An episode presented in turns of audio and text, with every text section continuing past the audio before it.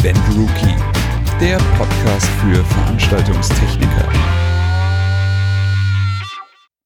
Lieber Hörer, schön, dass du wieder eingeschaltet hast zur Folge 29 von Event Rookie, dem Podcast rund um die Veranstaltungstechnik. Hi Simon, auch schön, dass du da bist. Ja, wunderschönen guten Tag, Joel. Ich freue mich, dass wir mal wieder das Vergnügen haben, zusammen aufzunehmen. Aber ich muss Allerdings. ja gleich mal sagen, auch herzlich willkommen, liebe Zuhörerinnen. Weißt du, wenn wir schon oh. hier beim Gender-Bashing sind, dann bitte richtig. Ja, und auch an alle anderen Diversen, die, die zuhören. Richtig. Willkommen. Willkommen bei uns. Was mir total aufgefallen ist, und das finde ich richtig, richtig toll und fasziniert mich komplett, dass unsere Zuhörerschaft seit Januar extrem gewachsen ist. Ich weiß nicht, Wirklich? ob du dir unsere Statistiken mal angeguckt hast, aber da sind fast doppelt so viele wie im Dezember noch. Krass. Und ich finde es total super. Also ich freue mich total. Also herzlich willkommen, alle neuen Zuhörer oder auch alten Bekannten oder wie auch immer. Erzählt gerne weiter, dass es diesen Podcast gibt. Ähm, ich habe bis jetzt auch wirklich gesagt, und das ist jetzt nicht äh, Eigenlob und so weiter, aber ich habe echt viele positive Meinungen über unseren Podcast gehört, dass das viele hören. Ähm, daraufhin hat mich auch schon eine Dame angeschrieben, mit der ich ein Interview geführt habe über das Thema äh, Showregie oder Eventregie. Das kommt in einer der kommenden Folgen von Event Rookie ähm, und natürlich vielleicht auch im Podcast. Ähm, genau, ich finde es super faszinierend, dass uns so viele Leute hören und ja, ein bisschen Mehrwert draus ziehen können. Ja, um völlig transparent zu sein, können wir vielleicht noch dazu sagen, heute ist die Aufnahmesituation ein bisschen anders als sonst. Sie war ja beim letzten Mal nicht ganz optimal. Diesmal haben wir den Vorteil, wir können uns zwar sehen, aber nicht riechen. ich sag dazu gar nichts mehr. Das ist mir alles zu crazy hier. Ja, aber du hast natürlich recht. Ich kann dich auch nicht mit dem Coronavirus anstecken weil wir sitzen uns nicht gegenüber. Ich sehe dich über Skype und äh, genau, nehme auf meinem Aufnahmegerät auf, du nimmst auf deinem auf, weil ja, wir heute örtlich getrennt voneinander sind. Oh, es ist traurig. Ja, das nee. Leben ist hart, aber so ist das. Genau. So, dann haben wir das jetzt gesagt und hoffen, dass es sonst aber eigentlich in der Folge gar nicht zu hören ist. Ja, ich bin sehr gespannt. Also, wie gesagt, ich fand ja bei der Aufnahmesituation das letzte Mal, also bei unserer letzten Folge, das war echt äh, ziemlich strange, weil der Raum wirklich sehr Gehalt hat und ich fand es nicht gut. Ähm, diesmal bin ich sehr gespannt, wie es jetzt klingen mag, wenn wir komplett nicht nebeneinander sitzen und uns, ja, auch nicht mit dem gleichen Mikrofon aufnehmen und so weiter. Aber ich denke, das wird schon alles gut werden. Ja. Also gerne auch, äh, ja, mal wieder an unsere, der Aufruf an unsere Zuhörer und so weiter und Zuhörerinnen. Schreibt uns, äh, falls ihr irgendwelche Probleme habt, das zu hören oder falls ihr das doof findet, dann müssen wir andere Lösungen finden. Da muss man ja sagen, wir haben uns halt potenziell ein kritisches Publikum rausgesucht, gell? Ja, das ist, also, ich denke mir auch immer so, also Techniker oder so auf einer ProLight Sound möchte ich auch nicht sein. Also, weißt du, du wirst von allen Seiten beobachtet, was du jetzt gerade machst. Was weiß ich, lass es ähm, beim Lea Award oder bei irgendwas sein, wo du gerade auf der auf der ProLight halt wirklich deinen Job machst und äh, wie gesagt, du hast einen Rücken voll mit Leuten, die sich mit der gleichen Materie beschäftigen und auskennen und ähm, eigentlich kannst du da nur verlieren. Ja. Aber naja, was willst du machen? Das ist wie äh, Vorträge als Arzt vor Ärzten machen. Ja, die letzten Jahre haben wir uns ja ganz gut durchgemogelt. Insofern wird schon schief gehen. genau. So viel Kritik gab's noch nicht. Also ganz falsch können wir nicht alles machen. So ist es. Ja, dann lass uns doch gleich loslegen, oder? Du warst mal wieder unterwegs.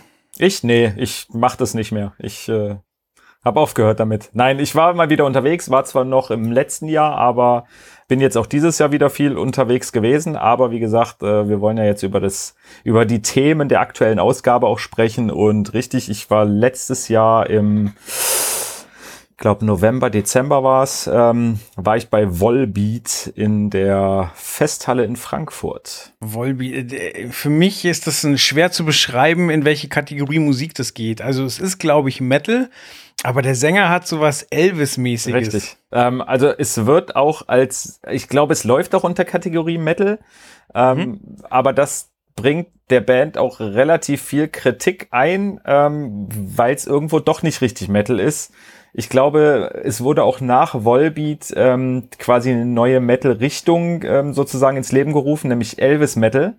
Ähm, und ja, ja, und das beschreibt ja schon genau das, was du auch sagst, dass das halt wirklich sehr nach, nach Elvis klingt, ähm, was nur wirklich gar kein Metal ist, sondern halt äh, klassischer Rock'n'Roll. Ja. Und äh, genau, deswegen, äh, ja, die Fans mögen's, lieben's, richtige Metaler, ja, für dieses wahrscheinlich nix. Gerade mit dem neuen Album gab es ja noch mehr Kritik, weil das den meisten zu poppig war und gar nichts mehr mit Metal zu tun hatte.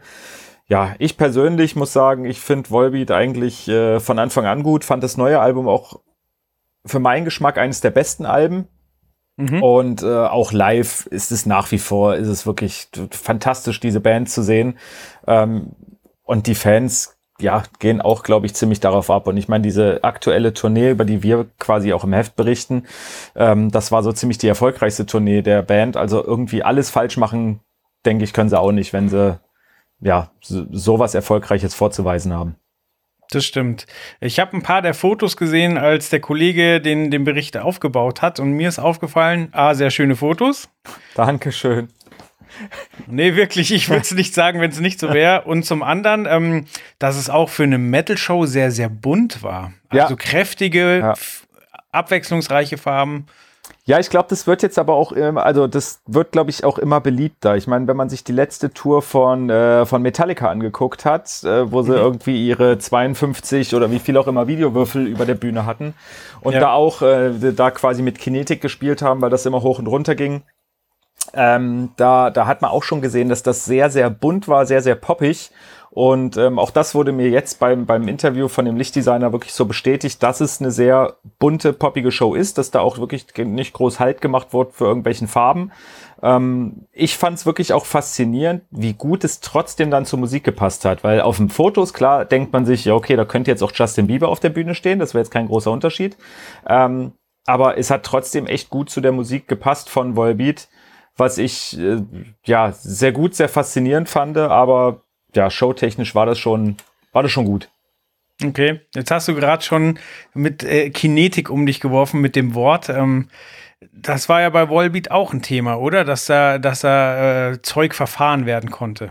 Richtig, genau. Kinetik war da auch ein Thema. Kinetik wird ja auch immer mehr zu einem Thema bei, bei großen Shows, selbst bei, bei kleinen Shows äh, auch schon. Und ähm, ja, das Klassische ist ja, ich sage jetzt mal mit einem Kettenzug äh, Dinge fahren zu lassen. Das ist ja auch schon Kinetik. Ich meine, Kinetik hatte, ist ja ein, eigentlich ein weitläufiger Begriff. Bei Volbeat war es jetzt allerdings so, dass da ein Schienensystem quasi aufgebaut wurde und darüber ähm, ja die LED-Wände inklusive Scheinwerfer und so weiter verfahren wurden. Das heißt also ein Schienensystem über der Bühne. Richtig, genau. Das war, wurde quasi ins Hallendach äh, reingebaut, war auch nach Aussagen des Lichtdesigners wohl in der Größenordnung ja eine Premiere. Das war so die erste Tournee überhaupt, die es jemals gab mit so einem System, beziehungsweise mit so einem ja aufwendigen System und so weiter. Und genau, das war ein Kreis, der oder ja doch ein Kreis oder ein Oval, was über der Bühne installiert wurde und daran waren die einzelnen LED-Wände oder LED-Elemente aufgehangen und die konnten einmal hinter der Bühne zusammenfahren zu einer großen LED-Wand, konnten aber halt auch da auseinandergezogen werden, wie so ein Ziehharmonika-Effekt, konnten aber dann wiederum natürlich auch so verfahren werden, dass man sozusagen die Rückseite der LED-Wände plötzlich vorne hatte, indem das Ganze halt wirklich nach, nach vorne gefahren ist. Und die LED-Wände an sich konnten auch nochmal um 360 Grad gedreht werden. Also auf der, jetzt muss ich nachdenken, was ist denn das dann? Vertikalen Achse. Okay. Ja, wollte gerade sagen, weil die Rückseite der LED-Wände zu sehen ist fürs Publikum ja nicht so reizvoll, oder? Na, da war ein Scheinwerfer. Ach krass. Also wir hatten im Endeffekt auf der, an der Rückseite war äh, so eine Leitertraverse installiert und da hing ein Scheinwerfer dran. Also es war dann schon, ich glaube, es war aber auch nur in einem Song oder so, wo das wirklich äh, zu tragen kam. Äh, da war es natürlich dann interessant, aber ansonsten war das Hauptding natürlich äh, die LED-Wand an sich, sage ich jetzt mal. Aber ist natürlich ein cooles Stilmittel, weil es halt dafür sorgt, dass du, dass du kein, ja, dass keine Langeweile aufkommt, dass du quasi mit jedem Song, den du ablieferst, irgendwie ein anderes Bühnenbild auch schaffen kannst. Absolut, absolut. Also das ist ja generell, äh, finde ich immer noch das ähm, ja, die Hauptaufgabe einer LED-Wand, blöd gesagt, dass man damit wirklich ja mit, mit Videocontent ganz neue Welten, sage ich jetzt mal, erschaffen kann. Ähm, mhm. Und wenn man dann natürlich noch irgendwo Bewegung auf der Bühne hat, dann noch mehr. Was ich bei Volbeat sehr, sehr cool fand, war, dass am Anfang der Show ähm, war die LED-Wand quasi, also die einzelnen Elemente waren vor der Bühne, also quasi auf der ja, einen Seite von dieser, von diesem Schienensystem, auf der vorderen Seite des Schienensystems. Und die LED-Wände waren komplett runtergelassen. So, und es gab einen, ich weiß gar nicht, ob es 30 oder 45-minütigen Track. Es war wirklich komplett vorprogrammiert, dass nacheinander die LED-Elemente hochgefahren sind. Also erst in der Mitte, dann die zwei daneben, dann wieder die zwei daneben, so dass du am Ende eine große LED-Wand vor der Bühne hattest. Okay. Und ähm, auch videosequenzmäßig war das so programmiert, dass es ähm, quasi erst diesen einen Streifen bespielt hat, dann die nächsten und am Ende war das halt ein Gesamtbild. So, und dann lief das da ein, zwei Minütchen ähm, auf diesen Komplett-LED-Wänden oder auf der großen LED-Wand. Show begann und die LED-Wände fuhren sozusagen ja, nach hinten und waren dann eine große LED-Wand im Bühnenhintergrund. Das fand ich sehr cool, weil einfach wirklich, ähm, ja, oft beginnen ja Bands mit einem Kabuki oder mit irgendwas und haben dann irgendwie einen Vorhang vor, vor ihrer Bühne und da war es halt einfach mal ein komplett anderes Element. Es ging, glaube ich, bei den meisten Besuchern komplett unter, weil es war sehr, sehr unauffällig, weil wenn man sich überlegt, dass irgendwie so, ich weiß gar nicht, zwölf LED-Wände oder wie viel es auch immer war oder Elemente in einem 30-minütigen Track langsam nach oben fahren und dann ein Bild ergeben, das geht dann schnell unter, weil man natürlich nicht 30 Minuten auf diese Bühne guckt. Aber ich fand's, wenn man es wusste vorher, fand ich das äh, sehr, sehr schön und sehr, sehr cool. Ich muss aber auch sagen, dass dieser Effekt generell auch während der Show in meinen Augen ein bisschen untergegangen ist, weil wie gesagt, einfach, ähm, ja, es war zwar auffällig, aber es war nicht so auffällig, dass man da komplett ähm, drauf geachtet hat, dass diese LED-Wände sich bewegen und dass da irgendwas passiert, sondern ja, es war ein schöner Gimmick. Mhm. Aber wie gesagt, mir persönlich ist es jetzt während der Show nicht so krass ins Auge gestochen, dass ich sage, okay, das war jetzt das absolute Highlight, weil es ist auch links und rechts noch so viel passiert mit Konfetti und Riesenluftballons, die durch die Arena flogen und, und, und. Und die Band an sich hat auch schon genügend Bühnenpräsenz. Aber wie gesagt, es war wirklich sehr faszinierend zu sehen, wie Kinetik funktioniert und was es da alles für Möglichkeiten gibt. Es ist ja dann auch wirklich eine Herausforderung, diese Displays dann oder die, die LED-Wände anzusteuern, weil sonst beim Mapping hast du halt ein Objekt und weißt genau, zu welchem Zeitpunkt es sich wo befindet. Aber da musst du ja quasi überlegen, äh, gebe ich das Bild jetzt quasi an eine große LED-Leinwand in Anführungszeichen raus oder wo sind meine einzelnen Elemente jetzt? Zeigen die alle dasselbe? Äh, zeigen die halt aufgedröselt in die einzelnen Elemente vielleicht ein, ein Gesamtbild. So, ist ja, da muss man sich ja wirklich einen Kopf machen, wenn man sowas plant. Ähm, jein, also ja, auf der einen Seite muss man sich natürlich Gedanken machen, wann, wo, was irgendwo hinfährt. Auf der anderen Seite, ähm, erstens, es gibt natürlich Medienserver, die viel, viel Arbeit abnehmen und wenn du denen halt irgendwie sagst, okay, das äh, LED-Element ist ähm, so hoch und so breit ähm, und in dem Song ist es halt komplett und im nächsten Song ist es halt irgendwie auseinandergezogen, ähm, dann macht da sehr, sehr viel der der Medienserver. Ähm, außerdem war es da natürlich auch der Fall, dass äh, oft, wenn die zum Beispiel auseinandergezogen waren, ähm, dass dann ganz unterschiedliche Sachen drauf gezeigt wurden. Also mhm. was weiß ich, dann wurden auf der linken LED, auf dem linken LED-Element wurde der Sänger gezeigt, auf dem rechten der Schlagzeuger oder Gitarrist, in der Mitte der Bassist und so, dass, dass man da wirklich geguckt hat, okay, wie verteilen wir es denn jetzt? Ähm, aber natürlich hat da äh, eine, eine Videocrew auch sehr, sehr viel zu tun. Und ich sag mal, bei, bei Visuals, bei vorprogrammierten Elementen, ähm, ja, okay, da ist es eh jetzt kein großes Problem, weil das legst du halt einfach so an, dass du genau weißt, okay, in dem Song ist es so und so aufgeteilt. Ähm, was ich viel faszinierender in dem Sinne finde, ist einfach die Verkabelung. Weil ich sag mal, wenn du eine LED-Wand hast, ja, dann ist easy going, das zu verkabeln. Selbst wenn du eine LED-Wand hast, die hinten hin und her fährt, geht's relativ einfach. Wenn du jetzt mhm. aber eine LED-Wand hast, die quasi die sich, hinten, die sich in der Tiefe und in der Bühnenbreite und alles Mögliche verändert und eigentlich im 360-Grad-Kreis komplett hin und her fahren kann, ähm, da musst du erstmal eine Verkabelung hinkriegen, die da nicht irgendwie zerstört wird, sich verheddert oder sonst irgendwas. Und ähm, wie gesagt, das lief aber alles wunderbar und ich denke auch mal, dass das mit ein Grund war, oder mit ein Grund ist und natürlich auch das, das Gewicht, was nicht zu vernachlässigen ist, warum sowas einfach auf einer Tournee noch nicht in dem Umfang eingesetzt wurde. Ja, da sind wir ja auch wieder beim Thema Sicherheit. Wenn, es sich äh, in der Tiefe bewegt, dann ist ja die Chance auch recht groß, dass es sich mal über Menschen bewegt, oder? Ja, ne, ja, klar. Also ich sag mal, ähm, über einer Bühne, na klar, da sind auch Menschen, da sind auch Musiker. Ähm, die kann man dann natürlich einweisen und das ist auch, auch gar kein Problem. Und ähm, klar ist es dann trotzdem eine Sicherheitsfrage, weil alle bewegenden Elemente über Personen äh, unterliegen halt einfach gewissen Sicherheitsrisiken ähm, beziehungsweise brauchen halt auch besondere Anforderungen. Genau, aber wie gesagt, das ist in dem Sinne ja nichts anderes als bei einem, ähm, die, ja, was weiß ich, bei einem, bei einem C1-Kettenzug oder ähnlichen, was wirklich dafür ausgelegt ist, über Personen fahren zu dürfen. Ähm, wie gesagt, das sind halt Sicherheitsstandards, die müssen eingehalten werden. Das sind Prüfprozesse, die müssen eingehalten werden. Wenn das alles eingehalten wird, dann, dann passt das sozusagen auch und dann ist es auch gar nicht mehr so gefährlich, weil natürlich viele ähm, ja, von einem Notausschalter über ähm, die Traglasten, die vorher äh, ge gecheckt werden müssen und so weiter. Das ist natürlich alles, alles mit, mit inbegriffen bei, bei so einer Sicherheitsprüfung. Und äh, wie gesagt, Kinetik gibt's ja jetzt nicht seit gestern erst und das ist jetzt auch nicht dafür neu erfunden worden, sondern wie gesagt, es gibt ja schon andere Systeme, mit denen man auch Sachen über Personen fliegen und fahren kann wie gesagt, aber natürlich ist es, wie du schon sagtest, immer mit einem gewissen Restrisiko verbunden und natürlich immer auch eine Sicherheitsfrage. Ja. Ja, da wird ja auch eine gewisse Energie freigesetzt. Hat man denn gesehen, dass irgendwie die Wände nachpendeln würden oder irgendwas? Weil ich meine, sie, sie bewegen sich ja und stoppen dann irgendwann und geht dann, sieht man noch, dass da noch die Energie weiterfließt? Also pendeln die oder stehen die starr dann da, wo sie, wo sie hingehören? Ja, also das System war in sich ziemlich, ziemlich steif. Also ich sag mal, ähm, allein der Rahmen, glaube ich, von diesen LED-Wänden war sehr, sehr massiv gebaut. Dann war es natürlich im Indoor-Bereich, also du hast keine Windlasten oder irgendwas. Ich denke mal, mhm. auch das ist das System in einem Outdoor-Bereich, da wird es wahrscheinlich keine, keine Erlaubnis für geben, das so anzuwenden.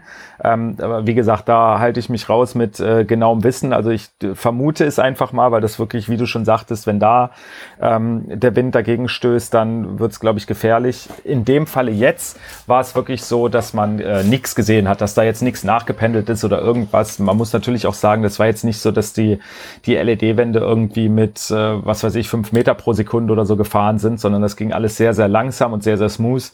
Ähm, ich glaube auch gerade aus dem Grund, weil man natürlich weiß, okay, wenn so ein LED-Element anfängt zu schwingen, dann ähm, hat man erstens echt hohe dynamische Lasten im Dach, was schon mal blöd ist, weil ähm, ja, das sind einfach Lasten, für das das Dach vielleicht nicht ausgelegt ist. Und natürlich hast du dann auch einfach das Problem, dass äh, die LED-Wände gegeneinander stoßen könnten oder ähnliches. Ähm, aber äh, wie gesagt, da hat man jetzt gar keine Probleme gehabt. Aber im Outdoor-Bereich, ich, wie gesagt, könnte mir vorstellen, dass das da nicht wirklich Verwendung findet, weil wenn man sich anguckt, wirklich was Wind auch für eine Kraft hat. Ich meine, ich erinnere nur an äh, den letzten Sommer, wo hier äh, Materia und Caspar, wo irgendwie eine, eine LED-Wand runterkam. Ähm, ja. Und wie gesagt, das war ein Element, was sich nicht bewegt hat, was äh, eigentlich riesengroß war und dementsprechend dann natürlich auch schwer und ähm, trotzdem fing es an zu schwingen und äh, fiel dann plötzlich runter. Da will man sich gar nicht vorstellen, was irgendwie so ein, ja, was weiß ich, lass es fünf Meter in der Höhe und ein Meter in der Breite, ähm, was da so eine LED-Wand oder so ein Element dann für eine Kraft erzeugen kann, wenn da plötzlich Wind gegenkommt. Wie gesagt, ja. um auf deine Frage zurückzukommen, nein, man hat nichts schwingen sehen. Außer die Bewegung, die halt programmiert war und gewollt war. Ja. Also wir haben schon gesagt, das ist halt immer toll fürs Bühnenbild. Ähm, äh, eine Bühne kann man ja auch streckenweise verfahren, dass man halt Hydraulikelemente hat, um dann zum Beispiel den Schlagzeuger weiter nach oben zu bringen und so weiter. Was könnte man denn noch alles verfahren? Also ist das für Audio ein Thema? Das ist also bis jetzt nicht. Ähm, wie du schon sagtest, es ist sehr, sehr viel im visuellen Bereich, wo Dinge verfahren werden. Wie gesagt, die C1-Kettenzüge, ähm, ob es ein, ein Würfelelement bei den Fantastischen Vier ist, ob es irgendwie riesengroße Blinder wie bei der Kelly Family bei der aktuellen Tournee ist. Ähm, es wird sehr, sehr viel Lichttechnik bewegt um damit wirklich Bühnenbilder neu zu gestalten, um neue Effekte zu erzeugen und zu generieren. Ähm, es werden Personen auf und ab gefahren. Ähm, ja, man hat es beim bei der letzten Halbzeitshow des äh, Super Bowls wieder sehr gut gesehen, dass da irgendwie Hubpodien aus der Bühne rauskommen, um Leute hoch und runter zu fahren. Ähm, von Michael Jackson kennt man noch diese, diese äh, Toaster quasi, wo Leute mit, mit hoher Geschwindigkeit, wo ein Bühnenpodest hochschnellt und dann wird jemand durch die Luft äh, in Anführungsstrichen geschossen. Ähm, Im Audiobereich habe ich es bis jetzt noch nicht gesehen, dass da irgendwas mit Kinetik gemacht wird, dass irgendwas hin und her gefahren wird. Ähm, ich fände aber ehrlich gesagt mal interessant und ich kann mir wirklich auch gut vorstellen, dass irgendwelche Kunstinstallationen, äh, Kunstshows oder ähnliches ähm, so einfach mal umgesetzt werden, dass sich ähm, ja ein verrückter Designer oder wer auch immer mal hinsetzt und äh, anfängt, ja, Line Arrays, einzelne Boxen, wie auch immer, mal in der Luft schweben zu lassen, um zu gucken, was passiert mit dem Schall oder um den Schall auch explizit so zu richten, wie er das gerne hätte.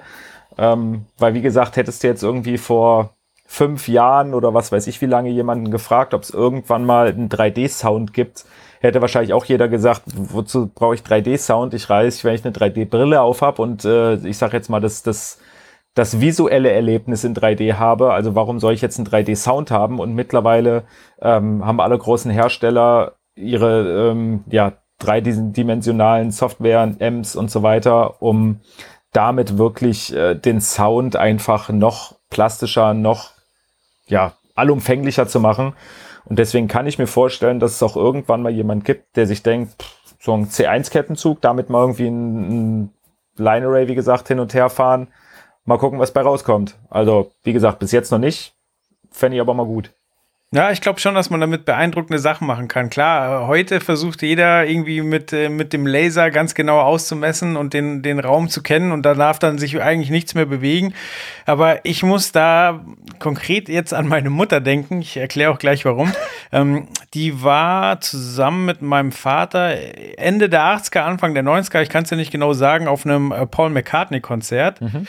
Und ähm, die erzählt heute noch, wie krass das war, dass bei einem Song äh, hatten die quasi ähm, wurde simuliert, dass ein Flugzeug von hinten reinfliegt. Das heißt, für dieses eine Stück kam der Ton von hinten und ist nach vorne durchgescheppert und sie muss wohl total zusammengezuckt sein.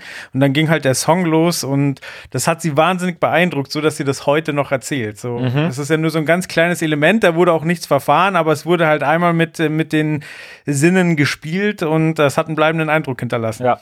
Nein, also wie gesagt, das kann ich mir auch sehr, sehr gut vorstellen, weil gerade ähm, ja, so Dinge, die man eigentlich bei einem richtig guten Konzert nicht haben möchte, wie Reflexionen oder ähm, ja, was weiß ich, dass ich, dass ich, dass ich Frequenzen überlagern oder ähnliches, ähm, dass das für einen gewissen Anwendungsfall dann aber trotzdem irgendwo gewollt ist, weil es wie gesagt irgendwie Kunst ist oder weil es jetzt gerade zu einem Effekt passt oder wie auch immer, kann ich mir wie gesagt auch sehr gut vorstellen. Es wird jetzt definitiv nicht so sein, dass man bei jedem Konzert, bei jeder großen Tournee oder irgendwas ähm, die Line Array Bananen hoch und runter fährt. Ähm, das wird's definitiv nicht, aber ich kann mir gut vorstellen, dass es irgendwann, ähm, ja, dass vielleicht wir auch darüber berichten, wenn so eine erste, erste Installation oder irgendwas ist oder ein erstes Event, ähm, wo wirklich gesagt wird, okay, wir haben hier Kinetik und wir werden jetzt einfach mal ähm, die ganze Audiotechnik verfahren.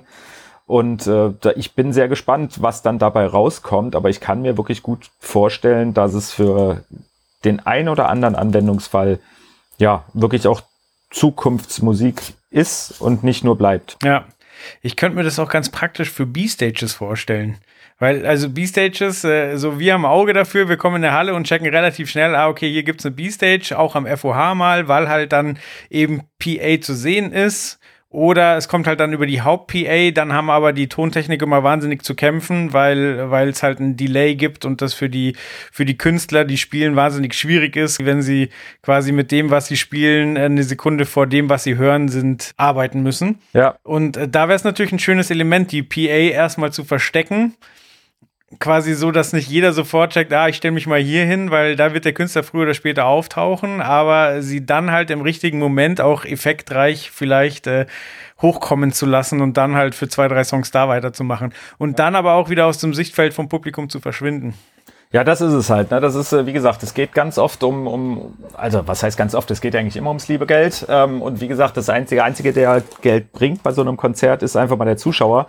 Und ähm, wie du schon sagtest, man kann manche Plätze ja auch zum Beispiel einfach nicht verkaufen oder nicht für den Preis verkaufen oder man kriegt halt Ärger oder wie auch immer, weil wirklich einfach die Sicht versperrt ist.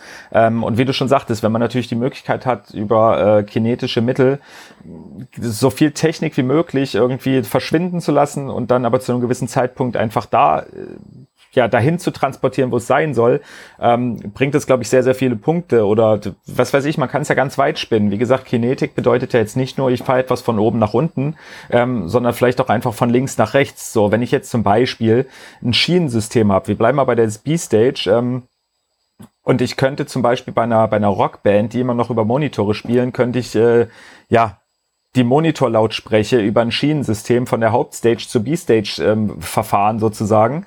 So, ich spare mir extrem viele Monitor-Lautsprecher, weil die müsste ich auf der B-Stage dann auch nochmal aufbauen für die Band, wenn sie da spielt. Ähm, ich spare mir Kanäle am Pult und, und, und. Ähm, wie gesagt, da kann man ganz, ganz viel hin und her spinnen und ich glaube, da gibt's vielleicht auch ganz verrückte Leute da draußen, die ähm, ähnliche Gedanken haben oder es vielleicht sogar schon gemacht haben sollten. Also wie gesagt, wir nehmen da jeden Hinweis gerne auf. Aber wie gesagt, so dieses richtig krasse kinetische Audioerlebnis, wie gesagt, ist mir jetzt keines bekannt. Fände ich aber wirklich mal cool, wenn wirklich Lautsprecher meinetwegen auch wild im Raum hin und her fliegen, um wirklich einfach mal zu gucken, okay, das, ja, was passiert da?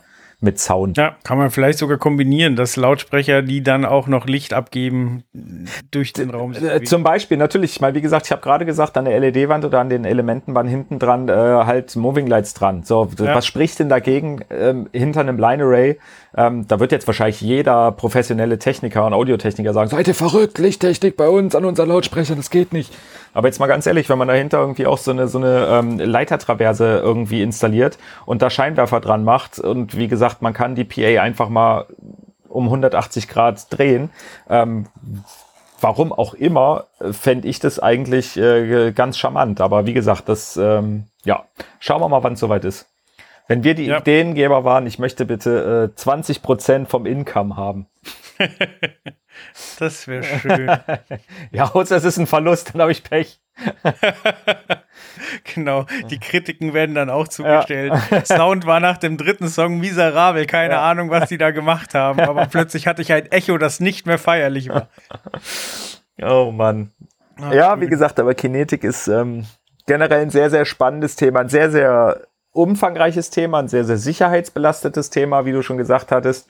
Ähm, aber nach wie vor für mich eines der spannendsten Themen im, im, Bühnenbereich, weil, wie gesagt, man kann damit so viel machen, man kann ja neue Bilder erschaffen, neue Bühnenbilder erschaffen, man hat einfach viele, viele Möglichkeiten. Ja, das ist alles Zukunftsmusik. Ähm, ich war bei einer Veranstaltung, die mich sehr in die Gegenwart geholt hat. Ich war nämlich äh, bei Mike Singer. Wupp, wupp ein, ein äh, recht junger Künstler, der, der auf Tour war und äh, was für mich ein äh, ungewohntes und neues Erlebnis war, weil einfach die Art und Weise, wie, wie mit dem Publikum und wie mit Social Media umgegangen wird, da ganz anders ist, als ich es gewohnt bin. Mhm ich, ja, wie gesagt, ich war da wirklich mit großen Augen und habe beobachtet. Es ging damit los, dass ähm, äh, ich äh, ins Backstage gekommen bin, also in den Backstage-Bereich, weil, muss ich dazu sagen, weil es war im Backstage München, könnte zu Verwirrungen führen.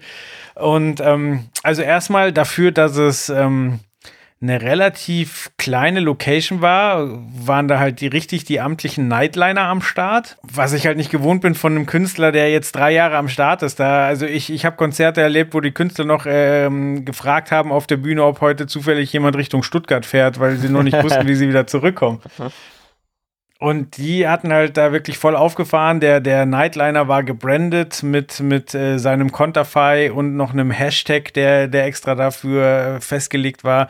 Ähm, okay. Naja, wie gesagt, ich bin in den Backstage-Bereich bekommen und da, da saßen drei ähm, Mädels, die sehr, sehr jung aussahen. Also eine hat noch eine feste Zahnspange gehabt und so weiter. Und ich dachte, ja, okay, sind das Fans? Hat sich dann rausgestellt, dass das die Vorband ist, die zusammengecastet ist und mhm. deren Konzept das wirklich ist, ähm, also die heißen AMA, das steht für Ask Me Anything. Und ähm, die, die, ähm, die sind ganz massiv auf Instagram vertreten. Also jedes von den Mädels hat ein eigenes Profil. Sie haben ein Bandprofil. Ich habe dann mitbekommen, wie sie während dem Soundcheck, sie haben die ersten zwei Songs, haben sie vernünftigen Soundcheck gemacht und dann kam die Managerin und hat gesagt, ja, lass mal live gehen und dann haben sie es einfach nochmal gemacht und die Managerin stand mit auf der Bühne und ist für die Leute halt live gegangen und sie haben in, ins Handy rein performt und ja, ich fand das super strange. Dann haben sie sich drüber unterhalten, wo man denn in München die besten Stories machen kann und wo sie jetzt eine Breze herbekommen und ähm, das, war, das war ein ganz, ganz wichtiges Element. Und einer von den Technikern hat mir dann auch erzählt, dass ähm, die quasi von ihrem Management ähm, schon Druck kriegen, wenn sie da nicht ordentlich performen, wenn sie das, wenn sie die Geschichten, die sie über den Tag erzählen, nicht vernünftig auserzählen sie haben zum Beispiel ein Gewinnspiel gemacht und haben dann ähm, quasi den Gewinner eingepackt und dann war die Story zu Ende. Und dann haben die wohl Ärger bekommen, dass sie dann schon zeigen müssen, wie sie das jetzt in den Briefkasten werfen. Und also ganz, ganz großes Element. Und äh, ja, das hat mich zum Nachdenken gebracht. Ähm, ob das, ob das jetzt einfach so ist. Bei Mike Singer war es dann auch so, dass ich sag mal, zu 70 Prozent während seiner Show jemand auf der Bühne stand, der mitgefilmt hat. Einfach um es hinterher für Social Media auswerten zu können. Und das war jetzt nicht so, wie wir mal ab und an auf der Bühne stehen, um ein paar Fotos zu machen oder keine Ahnung, Paul Ripke bei Materia, der halt dann mal für ein, zwei Songs kurz auftaucht, sondern wie gesagt, äh, die meiste Zeit war er da und er war nicht unauffällig. Der stand teilweise wirklich einen Meter vom Sänger entfernt und hat den volle Möhre gefilmt. Und das dachte ich halt auch so, das ist doch für den Zuschauer, der live vor Ort da ist, auch befremdlich. Das ist doch ein irritierendes Element. Aber das sehr, sehr junge Publikum hat das gar nicht so mitbekommen, weil die selber alle mhm. gefilmt haben. Aber wie, wie, wie, wie ist das? Ähm, hattest du das Gefühl, dass der Künstler an sich, also Mike Singer, ähm, mehr auf diese Kamera eingegangen ist, als irgendwie aufs Publikum oder auf die, also sich auf die Show konzentriert hat? Oder würdest du sagen, ja, das hatte schon den Eindruck, als würde der im Endeffekt jetzt äh, ja für die Kamera, für Instagram, Social Media und so weiter agieren? Nee, der war, der war im Live, also der war live da, der okay. war in seinem Element, der hat, der hat auch gut performt, muss man sagen. Und was, was erstaunlich war, er hat halt dem recht jungen Publikum auch noch was mitgegeben. Das war halt die, die andere Seite, so quasi, dass er gesagt hat, glaubt nicht alles, was ihr in Social Media Media sieht und jeder hat mal einen schlechten Tag und es ist auch nicht schlimm, wenn die jetzt nicht wie Supermodels aussieht. Und da ist viel Fake dabei, so seid wie ihr seid. Äh, also okay. immerhin war da eine Message vorhanden. Aber ja, es ist halt ein kompletter Wandel. So früher hat man seinen Künstler vielleicht gar nicht gesehen und hat ein Plattencover, was man sich dann stundenlang angeguckt hat und sich Texte durchgelesen hat. Und mittlerweile ist es halt so, dass man als Fan wahrscheinlich auch versucht, ganz, ganz nah dran zu sein und das wie so ein Freund ist, wo man, wo man äh, beobachtet, wie der seinen Alltag verbringt. Und für mich, wie gesagt, auch ungewöhnlich, dass so was Intimes wie ein Soundcheck, wo, es für mich am Anfang eine große Ehre war, da irgendwie beiwohnen zu dürfen und ich vor kurzem auch hatte, dass ich während dem Soundcheck rausgeschmissen wurde, weil es ein zu intimer Moment ist, ähm, dass das plötzlich so nach außen getragen wird. Und da frage ja. ich mich so, ja, ist das jetzt der Lauf der Dinge oder ist das gerade ein Trend, der auch wieder abebben wird? Ja, das, äh, also, das ist eigentlich ja wirklich eine gute Frage, weil ich sag mal, wenn man es mit sich selber vergleicht, jetzt sind wir halt schon in einem Alter, ähm, ja, man kann sich ja jetzt fast schon selber als alt bezeichnen. Ähm, aber bei uns in der Jugend, also zumindest bei mir, äh, war es mhm. ja wirklich so, da war halt äh, einfach dieses Musikfernsehen das absolute, das absolute Highlight. Äh, lass es äh, Viva und, und MTV sein mit den Stimmt. ganzen Shows und so weiter. Ähm, und ich denke mal, also ich kann es jetzt nicht genau sagen, müsste ich meine Mutter oder so mal fragen, aber ähm, ich denke mal, dass das auch für die damaligen, also für unsere Eltern wahrscheinlich sehr befremdlich war, weil sie es halt auch nicht kannten, sondern für die war halt noch, äh, okay, wir hören unsere Stars im Radio und das war's. Es gab kein Internet, es gab nicht wirklich Fernsehen beziehungsweise Musikfernsehen. Und wie gesagt, das ganze Ding ist ja auch wieder untergegangen. Also es gibt jetzt ja kaum, also ich wüsste jetzt nicht, was es noch für einen Musiksender gibt, beziehungsweise ob den wirklich noch jemand richtig explizit anguckt oder ob das einfach nur, was weiß ich, beim netten Plausch am Abend nebenbei läuft. Ähm, und ich könnte mir halt einfach vorstellen, dass es so mit YouTube und so weiter halt auch ist, dass es jetzt gerade ähm, die Jugend absolut anspricht, dass das aber, ich meine, es ist noch sehr, sehr lange Zukunft, aber ich denke mal so in 10, 15 Jahren vielleicht auch schon wieder passé, weil dann ganz, ganz andere Sachen sind. Äh, was weiß ich, lass dir mit deinem Handy ein Hologramm oder irgendwas von äh, deinem Singer ins Wohnzimmer projizieren oder sonst was, keine Ahnung. Aber ich kann mir vorstellen, dass das wirklich zurzeit auch einfach nur so ein Trend ist und das irgendwann dann auch wieder vorbei ist. Aber wie gesagt, man, man weiß es halt nie. Ne? Man kann nicht in die Zukunft blicken.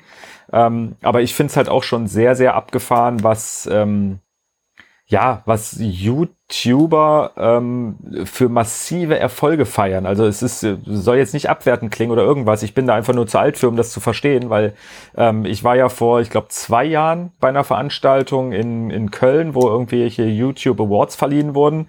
Ähm, und erstens, ich kannte natürlich nix und niemanden da, weder eine Band noch sonst irgendwas oder irgendein Musiker.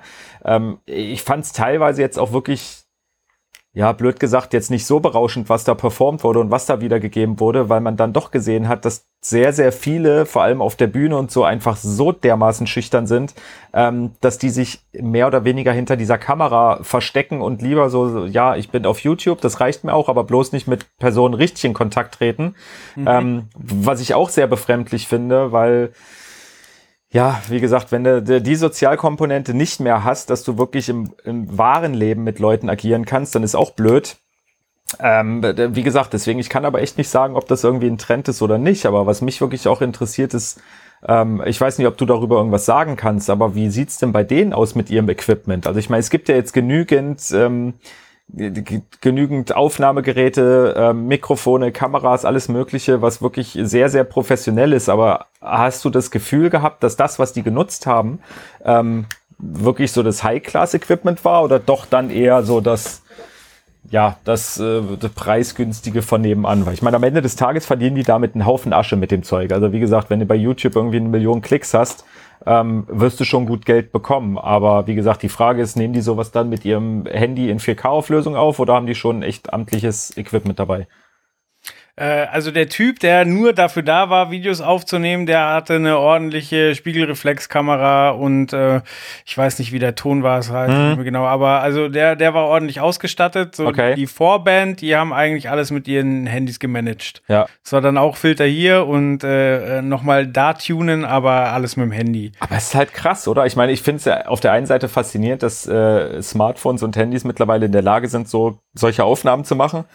Aber ich finde es halt trotzdem abgefahren. Also wenn ich mir überlege, was wir ähm, für ein Event-Rookie irgendwie in, in Kameratechnik äh, alle, was weiß ich, drei, vier Jahre investieren, weil wir halt sagen, okay, wir verdienen damit unser Geld, dass wir gute Fotos zum Beispiel machen ähm, oder auch, äh, was weiß ich, in, in Schreib- und, und Grafiksoftware, was wir da an Geld irgendwie versenken, ähm, mhm. weil wir aber einfach damit halt auch unser Geld verdienen, ähm, finde ich das schon krass, dass, äh, ja, dass das da halt gar nicht auch so angekommen ist, dass die halt alles mit, mit dem Handy machen und trotzdem damit natürlich Erfolg haben, aber ja, wie gesagt, ich habe da, ich meine, ich bin selber Vater und ich habe manchmal so ein bisschen so, so, ja, so Angst vor der Zukunft, weil ich mir denke, ja, okay, was machen die Kids denn, wenn irgendwann das Ganze nicht mehr läuft? Ich meine, die wissen ja meiner Meinung nach gar nicht, ähm, ja, wie man dann ordentlich agiert und so weiter. Und wie gesagt, dass man vielleicht auch, ich sage jetzt mal doof gesagt, Geld in die Hand nehmen muss, um Geld zu verdienen. Deswegen, wie gesagt, war das jetzt einfach nur vom Technischen, war das mal echt, äh, ja,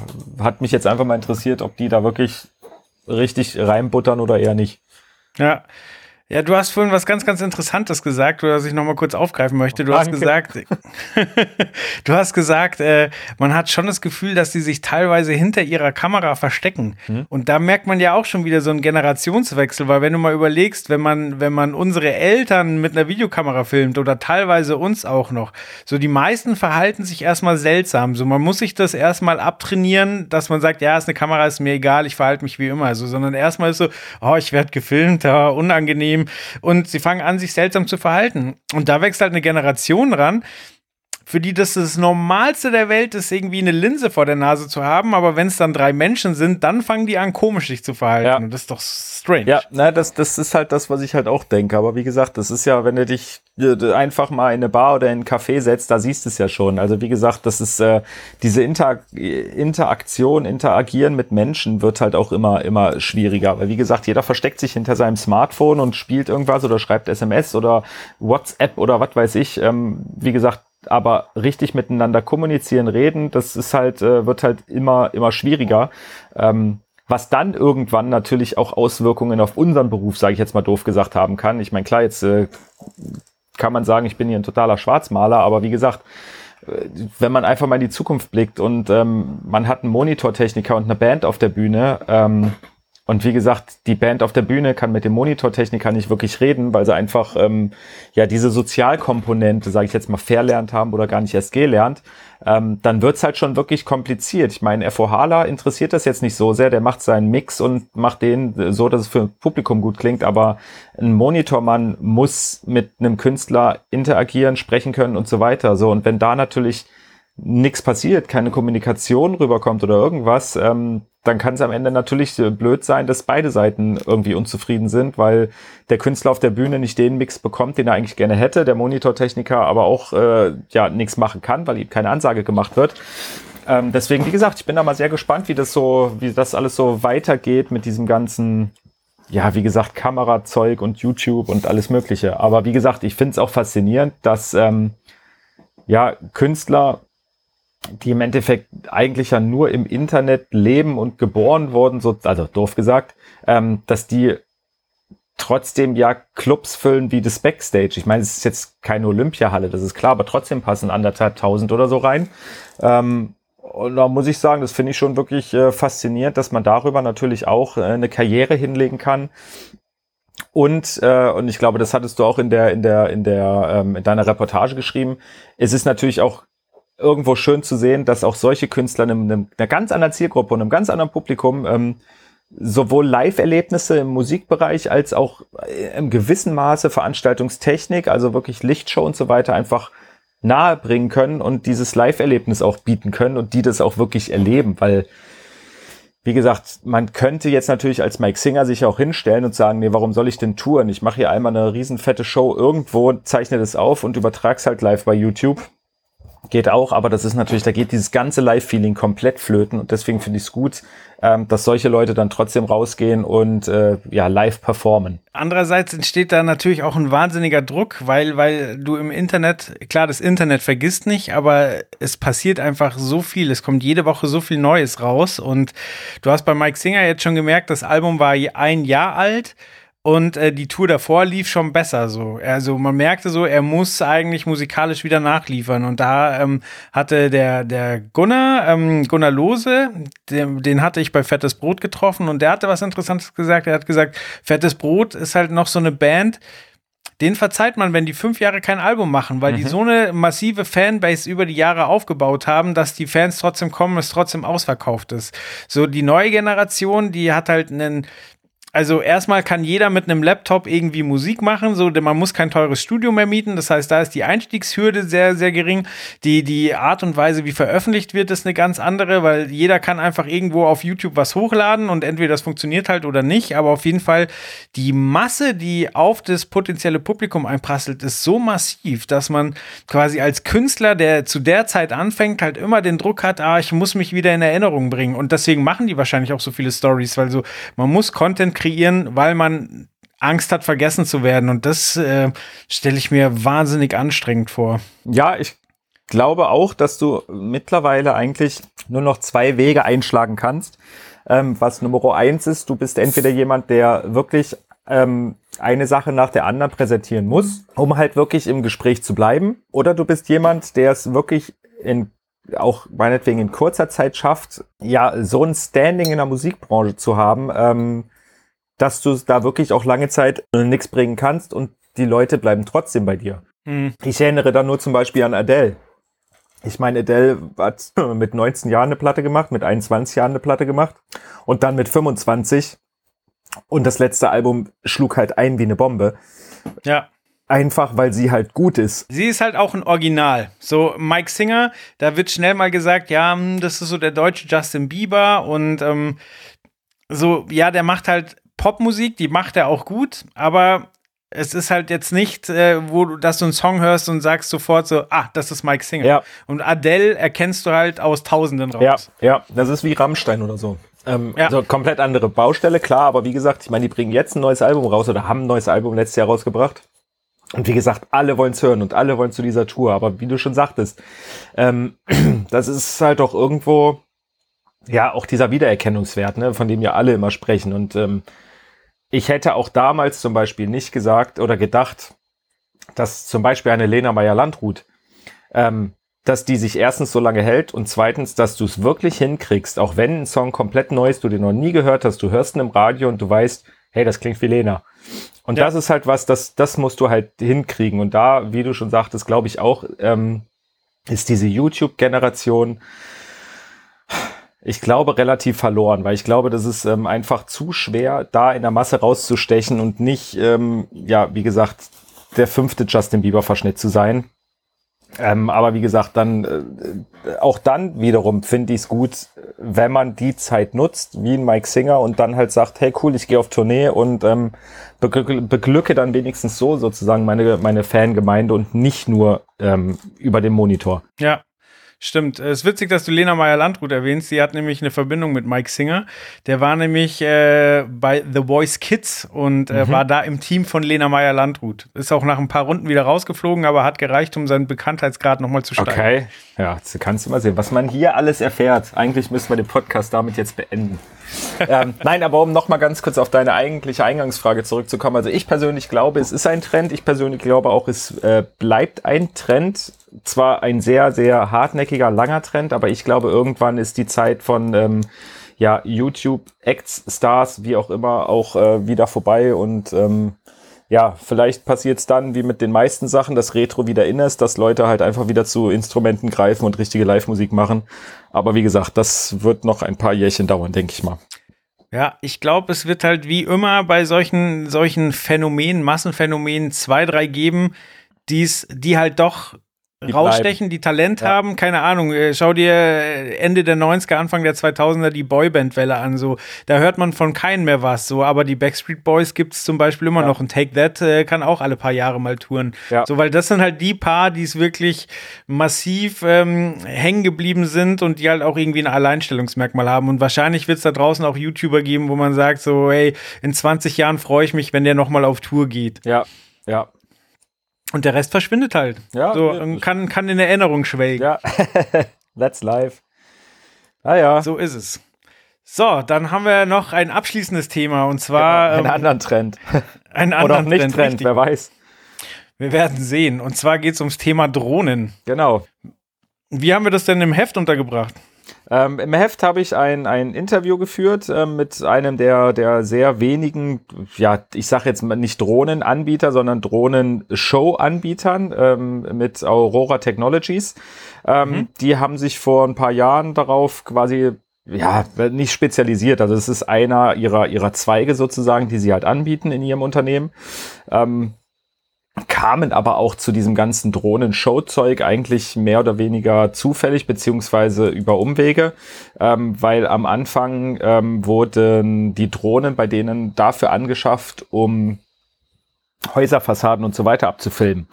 Ähm, hatte den Hintergrund, dass ähm, viel Mappings gemacht wurden von dem Unternehmen oder immer noch gemacht werden und mhm. das natürlich auch auf Häuserfassaden und ähm, ja, jetzt ist es ja bei einem Mapping so, dass du äh, ganz genau deinen Videocontent darauf ähm, zuschneiden musst, wie halt die Projektionsfläche ist. Also in dem Fall zum Beispiel ein Haus. Ähm, da gibt es, bei manchen Häusern gibt es Pläne, die ziemlich maßstabsgetreu sind und wo du die einfach nehmen kannst. Es gibt natürlich aber auch Häuser, wo du halt gar nichts hast. So, und da haben die halt die, die Drohnen damals genutzt, um mit einer Kamera das Haus von allen Seiten abzufilmen und dann wirklich, ähm, ja, ähm, na, Modelle davon zu erstellen, um daraufhin die Mapping-Video-Show äh, ex exakt anlegen zu können.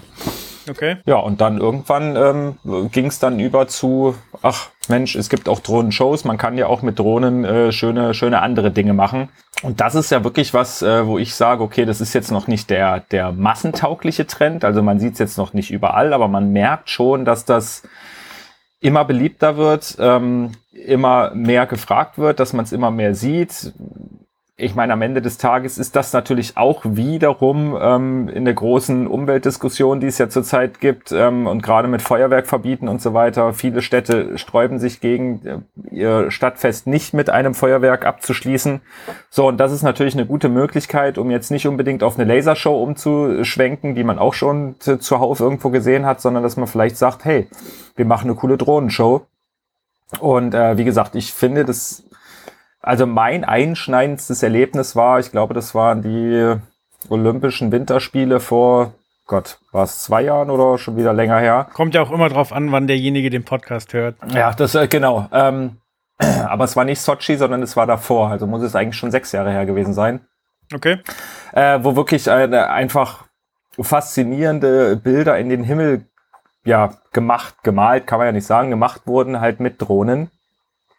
Und seitdem ähm, habe ich das Gefühl, wird es auch wirklich immer beliebter. Also es gab, glaube ich, letztes Jahr auch in, in Frankfurt gab es eine, eine große Drohnenshow. Ähm, und wie gesagt, man sieht es immer mal wieder. Wir haben in der letzten Ausgabe ja erst bei DJ Bobo darüber berichtet, dass da auch im keine Drohne. Ja, das wollte ich sagen. Hätte ich dann auch noch gesagt. Keine Angst.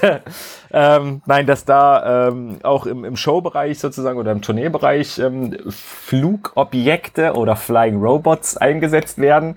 Ähm, ich nenne es trotzdem Drohnen, weil eigentlich, wie gesagt, ja, ist ja auch egal. Zumindest da war es auch schon so und deswegen denke ich, ist es was, was man in Zukunft definitiv noch öfter sehen wird, zumindest öfter als äh, ja, fliegende PAs, ähm, zumindest kinetisch bewegte PAs. Ähm, und genau, so, und jetzt äh, kriege ich mal wieder den Bogen. Ja, wir haben in unserem Heft ein Interview dazu geführt, ähm, ja, was man beachten muss und was es alles für Möglichkeiten gibt und so weiter. Okay, äh, versuche ich das mal ein bisschen einzuordnen. Also meine erste Drohne, die ich selbst richtig aktiv gesehen habe, äh, hatte ein Kumpel aus Thailand mitgebracht. Also der hatte die Einzelteile gekauft und äh, dann zusammengebaut und äh, ja, hat da glaube ich irgendwie auch weiß nicht, 800 Euro für ausgegeben oder ich weiß es nicht. Und dann sind wir das Ding geflogen und die Teile sind ganz schön schwer zu fliegen und ähm, der Wind macht den auch einiges aus. So, und seitdem verfolge ich immer so, was DJI so treibt, die ja so im Consumer-Bereich eigentlich die erfolgreichsten sind, was Drohnen angeht, die dann auch Systeme wie, wie Tracking ähm, anbringen, wo du quasi auf dem Handy einen Mann markieren kannst oder also jemanden, den du filmst und dann verfolgt die Drohne den oder fliegt einen Kreis drum ihn rum. Das hat aber ja nicht wirklich was mit den Drohnen zu tun, die jetzt äh, in Shows eingesetzt werden. Nee, das ist richtig. Also ich sag mal, eine Showdrohne und eine ähm, Drohne aus dem Consumer-Bereich, das ist äh, ein himmelweiter Unterschied. Also man kann jetzt nicht einfach hingehen und sagen, oh cool, ich bin selber äh, Eventdienstleister, ich kaufe mir jetzt beim Konrad mal 100 Drohnen und dann fliege ich damit ein bisschen durch die Gegend und äh, ja, mache daraus eine schöne Show. Ja. Sondern die meisten, also es gibt auch relativ wenige Anbieter von Showdrohnen, weil viele ja Anbieter oder viele, viele, die Show, äh, Drohnenshows anbieten, die bauen sich die selber oder modellieren die so weit, dass sie wirklich für ihre Bedürfnisse ähm, ja ausreichend sind. Ähm, deswegen kann man das komplett nicht vergleichen, weil das natürlich auch wiederum ähm, Sicherheitsaspekte darstellt. Ähm, man muss in einem, in einem Showbereich natürlich ja auf viel mehr Sicherheitsaspekte achten als jetzt im Consumer-Bereich. Im Consumer-Bereich, ich sag mal doof gesagt, wenn ich da irgendwo eine Drohne fliegen lasse und die stürzt halt ab, dann treffe ich damit, wenn es richtig, richtig, richtig blöd läuft, eine Person. So, wenn ich jetzt mit einer Drohne in einem Konzert fliege und die stürzt ab, treffe dann ziemlich äh, sicher eine Person. Treffe ich erstens ziemlich sicher eine oder wie gesagt sogar noch mehrere. Ähm, und dann kommt es bei einem bei einer Drohnenshow natürlich auch darauf an, dass ich jetzt nicht einfach eine Drohne fliegen lasse, sondern dass die ja irgendwas machen soll. Also meistens haben die ähm, kleine äh, Leuchtpunkte, LEDs, Scheinwerfer, wie auch immer unten dran. Genau, und das ist ja nicht eine, sondern es sind ja mehrere und die sollen ja genau. im Idealfall noch eine Choreografie ausführen. Genau, also wie gesagt, erstens, ähm, sie sollen halt leuchten und irgendwas machen, weil wie gesagt, einfach eine Drohne hochsteigen lassen ist auch blöd. Zweitens, wie du schon sagtest, es geht dann nicht um eine Drohne, sondern es geht um, was weiß ich, 10, 20, 30, 100, wie viel auch immer Drohnen, ähm, die dann ein gewisses Muster auch ab folgen oder verfolgen, damit wirklich Bilder auch entstehen und nicht einfach nur Lichtpunkte. Ähm, das bedeutet, diese Drohne muss natürlich auch mit einer Software verbunden sein, ähm, die, wo man diese, diese Bilder halt einfach einprogrammiert. Dann muss äh, funktechnisch alles, alles passen und alles sicher sein. Ähm, also wie gesagt, da gibt es natürlich schon große, große Unterschiede, was eine Consumer-Drohne angeht und was eine, eine Event-Show-Drohne angeht. Ja, Jetzt sagtest du, es, ist, es gibt sehr, sehr wenig äh, Hersteller, die das machen. Heißt es, da wird noch sehr, sehr viel ähm, selber gebaut oder, oder gibt es halt die zwei, drei Hersteller und die kann man mittlerweile kontaktieren und dann sagen die einem, was möglich ist und was nicht? Und kann man vielleicht sogar noch Wünsche äußern? Ja. Nein, also ähm, es gibt natürlich die Möglichkeit, dass du zu äh, den Hersteller XY gehst oder einem von diesen wenigen Herstellern und sagst, okay, du willst halt gerne das und das machen und hättest halt gerne von denen irgendwie ähm, ja die die Drohnen plus Software und ähm, beschäftigst dich dann damit beziehungsweise kriegst eine Einweisung. Ähm, es ist aber wie gesagt auch häufig so, dass die die Drohnen-Shows an sich anbieten auch so viel Fachwissen haben, dass die die Drohnen wirklich selber bauen. Also dass sie vielleicht einen Bausatz von einem dieser Hersteller ähm, nehmen und dann aber ähm, selber alles, was sie, was sie dafür wirklich benötigen, dann noch, noch dran bauen sozusagen. Ähm, wie gesagt, da geht's dabei um eine Integration in eine Software, da geht's dann dabei um, ähm, um Ausstattung, weil ob jetzt eine Drohne unten ähm, ja, was weiß ich, einen Scheinwerfer, also einen LED-Punkt vielleicht dran hat oder vielleicht hat die Drohne auch unten einen Pyro-Effekt dran oder irgendwas. Da, da gibt es viele unterschiedliche Möglichkeiten, die man vorher beachten muss. Aber wie gesagt, es ist meistens so, dass, dass die Drohnen-Show-Anbieter dann auch ihre Drohnen selber bauen oder zumindest so weit modifizieren, dass sie für ihre Einsatzzwecke geeignet sind. Okay. Das letzte Mal, dass ich mich aktiv damit beschäftigt habe, war auf der ProLight und Sound vor zwei Jahren. Und da war die Aussage, dass äh, so eine Drohne ähm, acht bis zehn Minuten hält, so eine Showdrohne. Also dann ist der Akku leer und dann können die nicht mehr in die Luft steigen. Äh, Gibt es da mittlerweile eine Verbesserung oder ist das immer noch der Bereich, in dem wir uns bewegen? Also das habe ich jetzt ehrlich gesagt im Interview gar nicht erst erfragt. Ähm, ich denke aber mal, wenn ich mir, wie gesagt, andere Drohnenshows angucke, ähm, die auch nicht wirklich länger als 10, 15 Minuten sind, dass da mittlerweile auch noch nicht so viel mehr passiert ist, was die Akkuleistung angeht, weil man natürlich auch gucken muss, ähm, ja, dass so eine Drohne natürlich auch nicht unendlich schwer sein kann. Und ich meine, mehr Akkuleistung bedeutet auch einfach mehr, mehr Akkupacks, beziehungsweise du brauchst dann einfach äh, schwerere Akkus.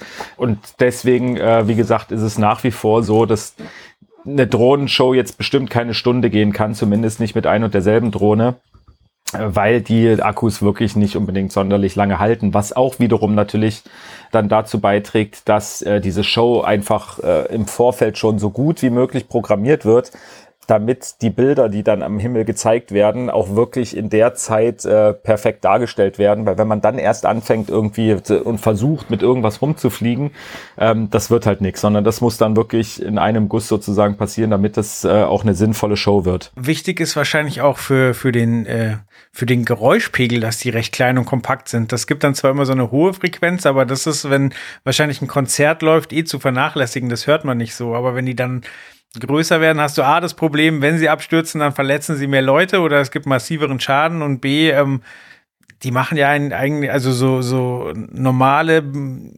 Custom-Drohnen, die sind wahnsinnig laut. Ja, also wie gesagt, das ist im Showbereich, glaube ich, nicht so. Also das ist, die sind jetzt nicht so laut, sondern wie gesagt, die sind dann schon so getrimmt, dass sie halt nicht laut sind. Wie gesagt, die wiegen jetzt auch nicht so extrem viel. Ähm, aber was natürlich so ist, ähm, wenn du sagst irgendwie, das, das darf halt nicht zu viel wiegen, weil wenn es dann abstürzt, dann ist der Schaden massiv. Also wie gesagt, der Schaden kann eigentlich gar nicht massiv sein, weil es natürlich ein striktes Verbot gibt, über Personen zu fliegen, also zumindest mhm. über Publikum. Das äh, gibt's nicht, das darf nicht, das ist egal, ob Indoor, Outdoor oder wo auch immer. Ähm, du darfst eine Drohne nicht über Personen fliegen. Außer natürlich ist es jetzt, ähm, ich sage jetzt mal doof gesagt, eine unterwiesene Person. Also wenn jetzt ähm, die, wie gesagt, wie bei DJ Bobo zum Beispiel, über der Bühne, über dem Bühnenbereich, wo wirklich nur der Künstler drauf ist ähm, und vielleicht die, die, die, die Musiker.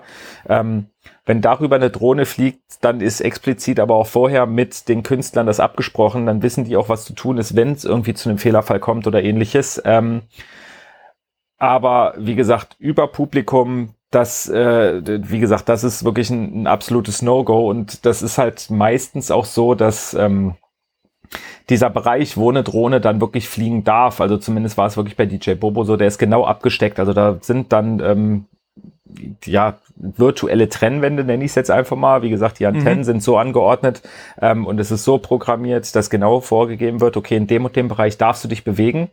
Und sobald eine Drohne, es kann ja mal sein, eine Drohne hat einen Fehlerfall oder irgendwas, aber sobald die da rausfliegt, ähm, wird die sozusagen auch totgeschalten. Also dann wirklich, dann fliegt sie sofort, entweder sie stürzt halt direkt ab dann brauchst du natürlich eine Pufferzone, damit du niemanden triffst, aber das ist ja auch eigentlich meistens kein Problem. Oder wie gesagt, es ist halt wirklich so, dass die dann gezwungen wird, kontrolliert runterzugehen.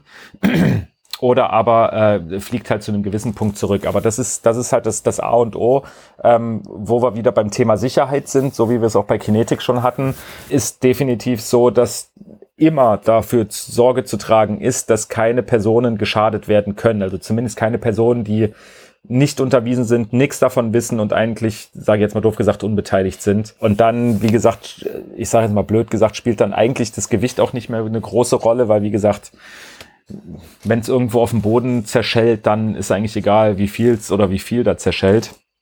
Äh, wichtig ist halt immer nur, dass da wirklich keine Personen irgendwie zu Schade kommen. Ich glaube trotzdem, dass das was ist, was in den nächsten Jahren wahrscheinlich für, für viele Aha-Erlebnisse sorgen wird, weil, weil das halt noch ein junges Element ist, mit dem man auch überraschen kann. So, es sagt ja keiner, dass die vom Boden starten müssen. Die können ja auch irgendwie oben auf der PA sein oder, oder im, im Lichtrig mit drin sein. So. Und wenn dann quasi sie, sie, sie blinken fleißig mit in denselben Farben und plötzlich bewegen sie sich nach vorne, das ist ja ein Wahnsinnseffekt, mit dem keiner gerechnet hat. So. Und ähm, da ist wahrscheinlich auch spannend, was man da an Licht äh, unter die Drohne bekommt. Also eben manchmal nur LED-Lichtpunkte, aber was da in den nächsten Jahren ausgetüftelt wird, um Licht halt auch möglichst leicht zu machen, weil das wahrscheinlich bisher nicht so im Vordergrund stand. Aber man Mhm. sagt so, okay, wir müssen dieses Gewicht erreichen, dann können wir dieses Licht, was das und das kann, auch an eine Drohne packen, dann passiert da natürlich Tolles.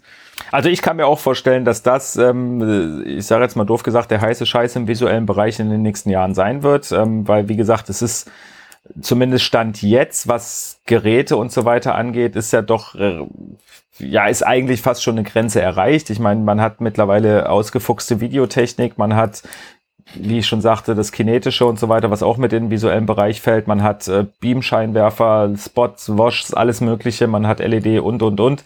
Ähm, wie gesagt, man hat auch Feuerwerk und Lasershow, aber das kennt man mittlerweile jetzt auch schon. Und ich denke auch, dass gerade Drohneneinsätze, Drohnenshows ähm, massiv noch zulegen werden. Gerade auch in dieser ganzen CO2-Diskussion, dass wenn wirklich irgendwie, ähm, wie gesagt, die Kölner Lichter oder irgendwas, was große Feuerwerkshows sind, ähm, irgendwann mal nicht mehr stattfinden dürfen sollen oder wie auch immer, ähm, dass man da auf jeden Fall mit, mit Drohnen wirklich schöne, schöne Dinge erreichen kann. Und wie du schon sagtest, auch im Konzertbereich, im Tourneebereich, ähm, wie gesagt, in einem gewissen Rahmen, glaube ich, kann man da wirklich richtig, richtig coole Dinge mitmachen. Und ich glaube, da werden auch einige Hersteller dann auf den Zug aufspringen und wirklich Produkte bauen, die genau für diesen Einsatz ähm, ja angedacht und geeignet sind. Ja, aber du hast vollkommen recht. Ähm, es ist eine super Gelegenheit, Feuerwerke zu ersetzen, weil bei Feuerwerken ist es ja eh so, wenn also wenn es ein öffentliches Feuerwerk ist, dann ist der Platz sowieso gesperrt, weil da darf ja auch niemand äh, in der Nähe der Feuerwerkskörper sich rumtreiben, Ja. sondern äh, das ist dann abgesperrt und dann kann man da au- auf der Höhe auch Drohnen fliegen lassen. Warum denn nicht? Und man kann das wunderbar auf die Musik programmieren, ähm, kann das alles voll automatisch machen. Dann ist es sicher gut. Du hast halt das Windelement, aber das wäre beim Feuerwerk auch, wenn es regnet und stürmt, dann hast du da auch ein Problem. Und es ist halt wesentlich umweltfreundlicher und äh, ist halt was, was man nicht schon tausendmal gesehen hat. Also Ja. das ist eine tolle Gelegenheit. Ja, ja, wie gesagt, ich denke auch und deswegen ähm, fand ich es auch wirklich interessant, dieses Interview zu führen und ähm, auch einfach mal um ja unsere Leser da auch einfach mal ein bisschen mehr an dieses Thema heranzuführen. Ähm, ja, wie gesagt, ich finde es ich find's auf jeden Fall spannend und es gibt auch echt äh, einige Dinge, die man da so erfährt. Wie gesagt, worauf man sicherheitstechnisch achten muss, was man, wie man es mit der Anmeldung macht und was man überhaupt für Möglichkeiten hat und so weiter. Ähm, wie gesagt, das wird dann alles da drinnen erklärt, beschrieben und so weiter. Also kann ich nur jedem empfehlen, anzugucken und durchzulesen. Sehr gut. Ja, dann bleibt mir nur zu sagen, danke, dass ihr wieder zugehört habt. Ja, vielen Wie der Dank. Simon gerade schon gesagt hat, das Heft ist äh, jetzt äh, bestellbar. Richtig. Wie immer versandkostenfrei bei uns unter www.lycro.de. Genau. Vielleicht, wenn es einer in vier Jahren hört, ist das Heft dann schon vergriffen. Oh, Ja, genau, ausverkauft. genau. Ähm, ich freue mich auf äh, die nahe Zukunft mit äh, ja, schönen Messen, mit schönen neuen Produkten hoffentlich, schönen Produktionen und äh, ja, freue mich, wenn ihr uns fleißig weiterhin zuhört, weiterempfehlt. Mal ein paar äh, Rezensionen gerne auch äh, auf dem ein oder anderen äh, Podcast-Anbieter äh, schreibt, ein paar Bewertungen hinterlasst. Ich weiß gar nicht, ob das bei Spotify geht. Ich glaube nicht, oder? Ich habe es bis jetzt nee, noch nicht. Die, die modeln ja immer wieder rum bei den Podcasts, aber das geht noch nicht. Achso, okay. Dann, wie gesagt, vielleicht bei iTunes, vielleicht einfach äh, bei Facebook unter den Post oder wo auch immer ihr uns gehört habt. Äh, ja, wir freuen uns über jeglichen Kommentar, gerne auch per Mail oder sonst was. Ganz genau. Ich wünsche euch was Bis bald. und ihr auch. Ciao. Ja, ciao.